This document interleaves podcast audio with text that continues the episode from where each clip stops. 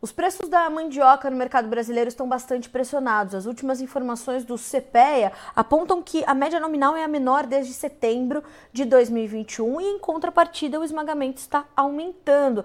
Há uma relação entre essas duas informações? Pergunta que a gente faz agora para Fábio Isaías Felipe, que é pesquisador do CPEA, conhecedor do assunto e vai nos trazer mais detalhes, portanto, de como está esse mercado e principalmente as perspectivas que temos à frente diante dessas informações já apuradas. Fábio, é um prazer receber recebê-lo mais uma vez aqui no Notícias Agrícolas. Sempre bom estar contigo. Seja bem-vindo.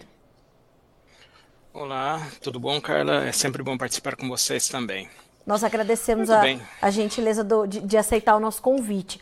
O que, que, tem pressionado tanto os preços nesse momento, Fábio? E é um, um movimento que veio para ficar ou tem vida curta? Bom, Carla, o que a gente tem é justamente uma, uma pressão de oferta ocorrendo. É, devido aos preços bastante elevados nos dois últimos anos, a gente teve um acréscimo até que considerável na área, é, sobretudo aqui no Centro-Sul. E quando nós falamos Centro-Sul, né, obviamente nós temos Paraná, Mato Grosso do Sul e Estado de São Paulo, os quais têm significativa participação na, na produção de mandioca no Brasil.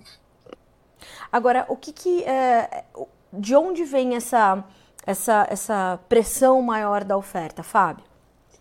Muito bem. É, essa pressão, né, advinda de oferta, tem ocorrido principalmente nesses três estados.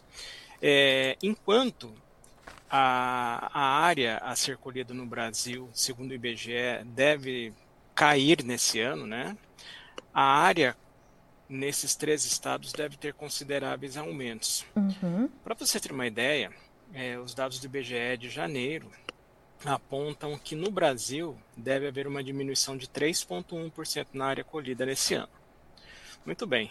E aí, quando a gente considera Paraná, é, nós temos um, um, acréscimo de área colhida de 9%, Mato Grosso do Sul 5% e Estado de São Paulo 1,3%.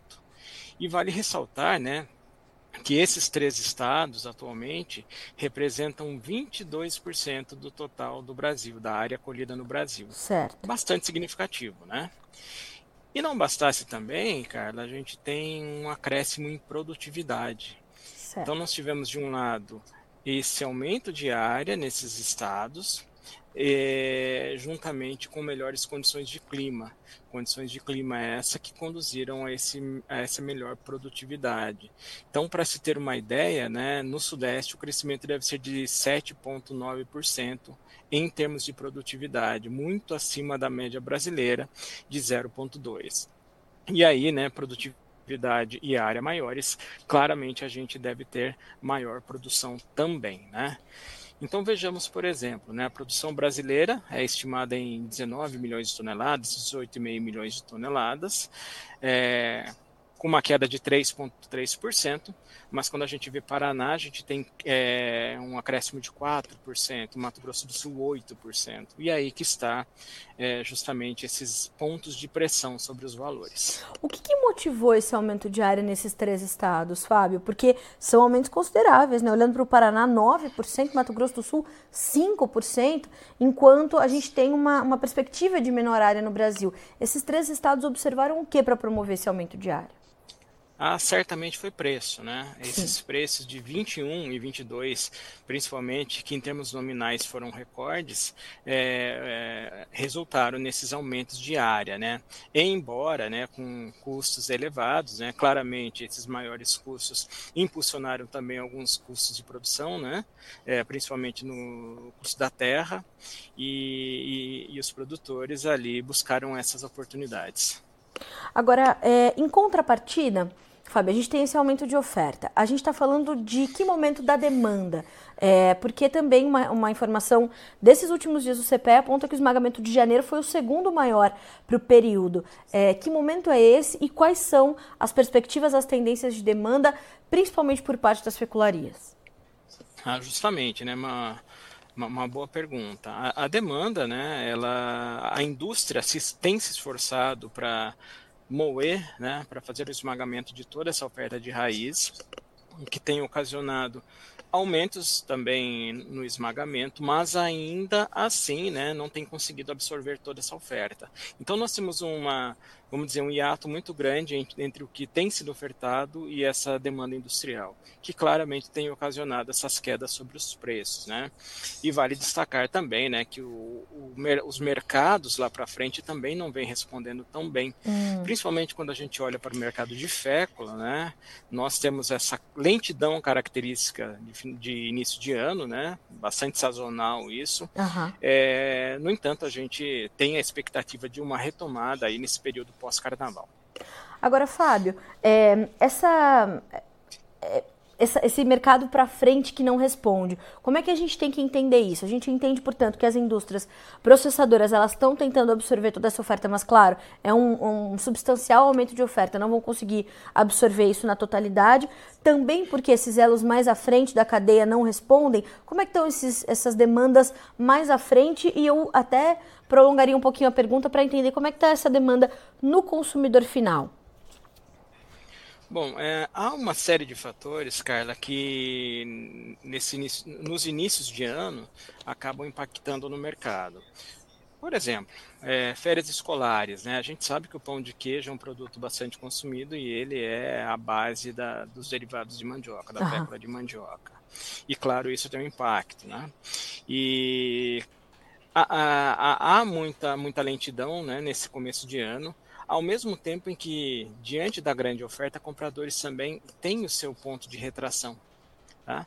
Então a gente está tá com uma expectativa de que agora haja um, um encontro entre que, que nivele os preços, né? Uhum. E, e, esse ponto é, acabe tendo ali um, um efeito sobre uma retomada no consumo da fécula principalmente. Vale destacar né, que enquanto esse mercado de fécula tem essa lentidão, o mercado de farinha, principalmente com a demanda do, dos estados do norte e nordeste, segue bastante ativada ainda, né? Então há uma, uma expectativa muito grande de que as vendas de farinha aí sigam até melhores nos próximos períodos. Uh, Fábio, como é que a gente avalia então esse, esse momento né, dessa, desse cruzamento de informações de oferta e demanda com a formação dos preços? Como é que a gente está em termos de preços, né? Como é que estão os preços da tonelada agora? E o que, que isso significa de margem para o produtor? Como é que ele consegue é, é, se inserir nesse mercado para garantir pelo menos margens saudáveis para a sua gestão, para o seu negócio? É. Muito bem. É, na última semana, né, o nosso preço ficou abaixo de 500 reais, algo que fazia tempo que não ocorria. Então, para ser mais preciso, ficamos em 492,99.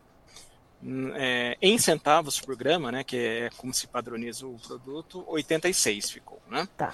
Então, como já você já até mencionou, né, em termos em termos reais, né, quando se considera é, quando desconsidera o efeito da inflação, nós temos um preço aí 50% abaixo daquele de igual período do ano passado.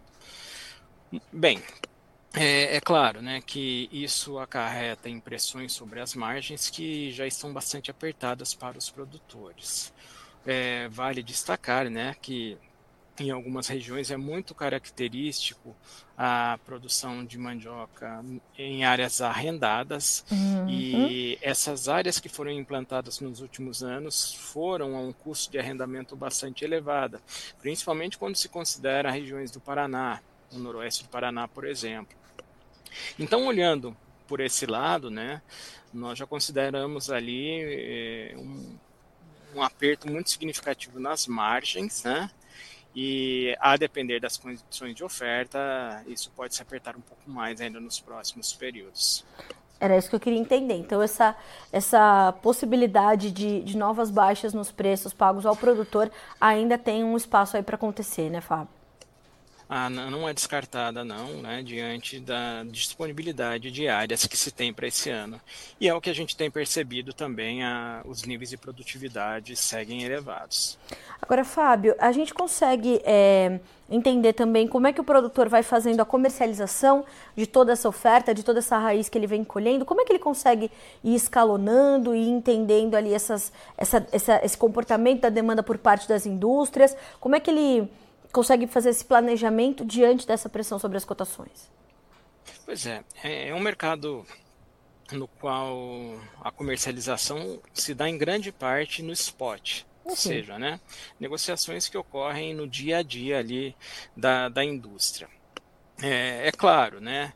É, ao que a gente tem observado, já tem uma boa programação, bastante alongada para é, os próximos meses, e, e, alguns produtores ali já têm encontrado alguma dificuldade em alocar o seu produto na, nas indústrias. Bom, a gente vai acompanhando. Fábio, quero muito te agradecer pelas análises, pelas informações. A gente vai monitorando bem de pertinho. Qualquer novidade, Notícias Agrícolas está sempre a postos aqui para receber as informações do CPEA.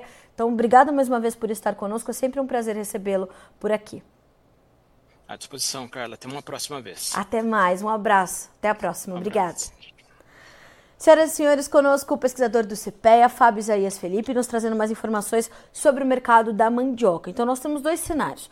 Um de pressão é, sobre os preços, que vem em partes por conta dessa oferta um pouco maior, nesse momento um pouco mais robusta, apesar de no cômputo nacional, né, e Brasil afora, falando, a gente está falando de uma área menor, o IBGE aponta uma, uma redução de 3,1% na área colhida, com mandioca. Nós temos um aumento expressivo em três estados ali importantes para a produção, Paraná, Mato Grosso do Sul e São Paulo, Paraná com 9%, Mato Grosso do Sul com 5% e São Paulo com 1,3%, e esses três estados respondem por 22% da produção nacional. Então, ter um aumento ali de área nesses três estados, aliado a um aumento de produtividade, com condições climáticas adequadas para a raiz e tudo mais, nós temos então essa, esse, esse cenário de pressão maior, o que vem pressionando os preços.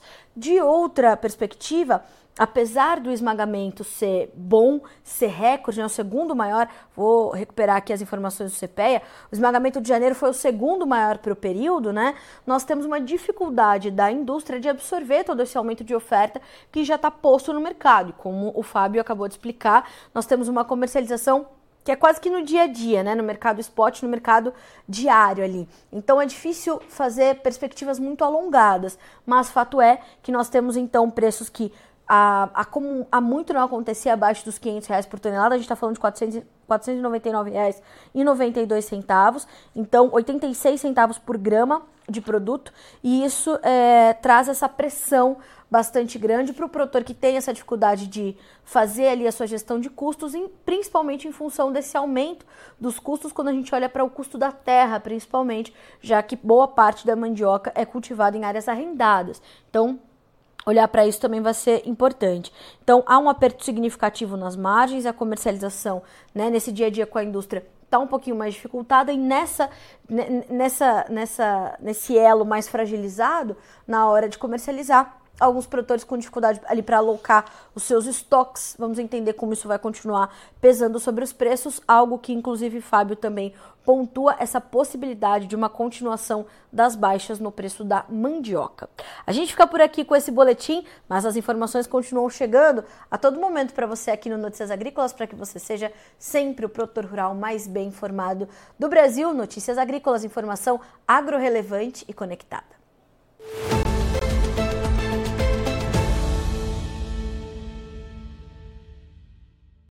Participe das nossas mídias sociais. No Facebook Notícias Agrícolas, no Instagram arroba Notícias Agrícolas. E em nosso Twitter arroba Noteagri. E para assistir todos os vídeos, se inscreva no YouTube na